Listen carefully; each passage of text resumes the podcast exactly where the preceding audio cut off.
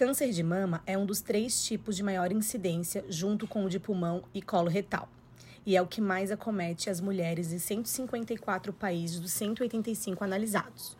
Os dados são da última pesquisa realizada pela Agência Internacional de Pesquisas em Câncer.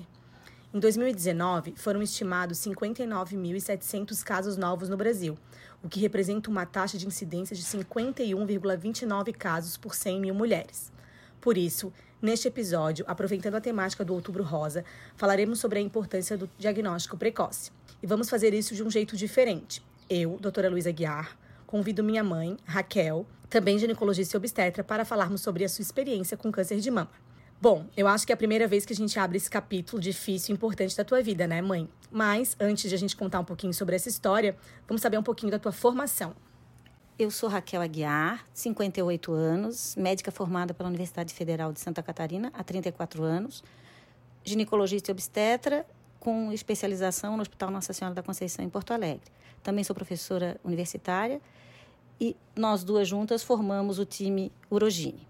Então, vamos começar as perguntas e a primeira, que eu acho que é bem importante, é quando e como descobriu o câncer de mama? Há 10 anos atrás, num exame clínico pessoal, fazendo a palpação, eu descobri que a minha mama estava um pouco diferente, parecendo ter uma nodulação.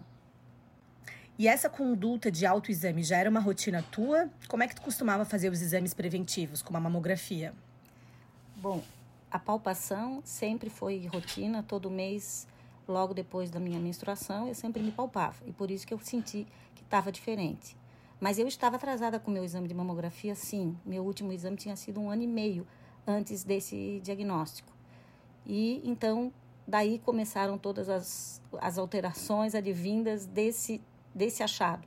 Eu fui fazer a mamografia, fiz ultrassonografia, fiz punção é, para poder diagnosticar, sempre acompanhada então pela, pela minha mastologista.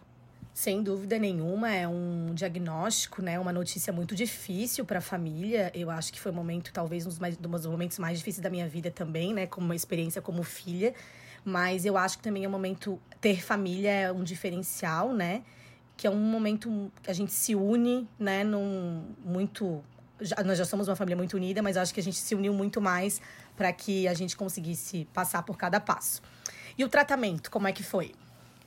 Bom, a partir do, do diagnóstico, uh, nós, nós, eu, né, a família e eu, uh, definimos que a gente ia sempre andar para frente. Então, tudo que fosse necessário, nós faríamos. Desde o procedimento cirúrgico, que de uma certa maneira uh, foi para mim o que me deu a certeza de que eu ia para frente. E conta um pouquinho como é que foi o tratamento, desde o tratamento cirúrgico até o tratamento posterior à cirurgia. Bom, do diagnóstico à cirurgia foram sete dias e muito provavelmente esse tempo foi encurtado uh, em função de toda a ajuda da equipe que estava envolvida no meu tratamento. Depois do tratamento cirúrgico, eu fiz, uh, dois meses depois mais ou menos, eu iniciei a quimioterapia. Eu fiz oito sessões de quimioterapia que duraram ao todo cinco meses e uh, depois do diagnóstico é, já afirmado, vindo exatamente qual era o tipo histológico do meu, do meu tumor, é, nós fizemos ainda radioterapia. E o, ao todo o tratamento durou seis, sete meses. Desculpa, mas nesse momento de, de relembrar o que aconteceu foi um pouco emocionante. Mas, sem dúvida nenhuma, para que o tratamento desse certo, é, o importante foi todo o conhecimento trazido não só pela, pelos profissionais que me acompanhavam, pela dedicação da minha família no acompanhamento, é, por estarem sempre presentes e também é, pela definição, eu acho, de, todo de todo o esquema de tratamento. E eu sempre tive uma, uma, uma, é, uma coisa dentro de mim que dizia o seguinte: isso vai passar, em algum momento é, vai acabar.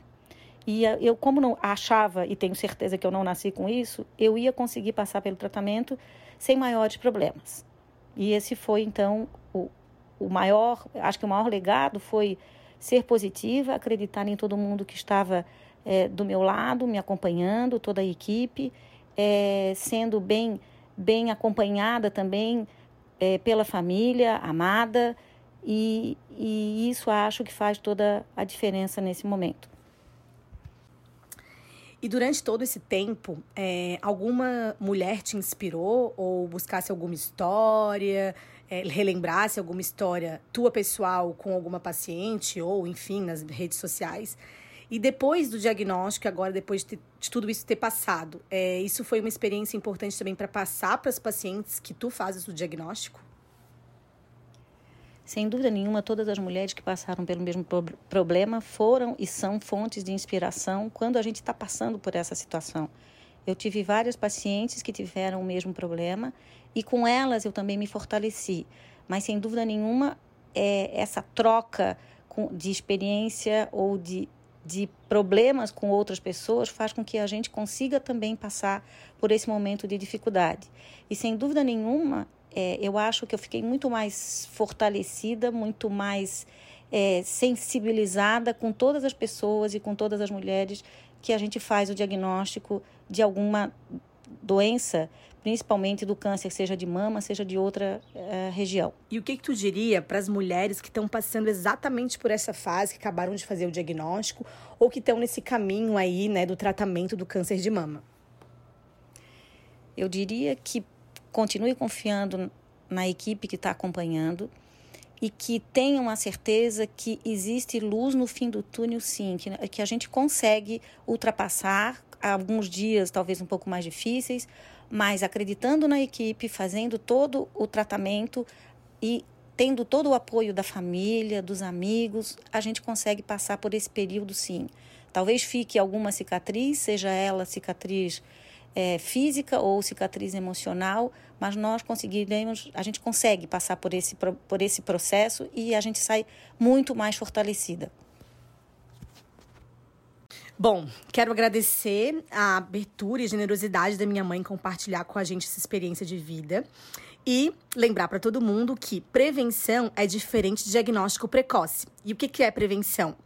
As recomendações da Sociedade Brasileira de Mastologia, bem como da Organização Mundial da Saúde, é, baseiam-se em recomendações bem modificáveis, como alimentação saudável balanceada, a não ingesta alcoólica, a atividade física e a cessação do tabagismo. Já se a gente for pensar em diagnóstico precoce, que, que por que, que ele é importante? Porque ele aumenta muito as chances de cura. O ideal, segundo a Sociedade Brasileira de Mastologia, é que a gente faça mamografia a partir dos 40 anos, todos os anos, nos pacientes que não incorporam grupo de risco. E os pacientes que incorporam grupo de risco, né, vão ter recomendações específicas que vão ser seguidas ou pelo ginecologista e obstetra ou mais especificamente pelo mastologista. E no próximo episódio, a gente faz três perguntinhas simples que podem ser feitas para as mulheres ao seu redor e que podem salvar vidas. Até lá!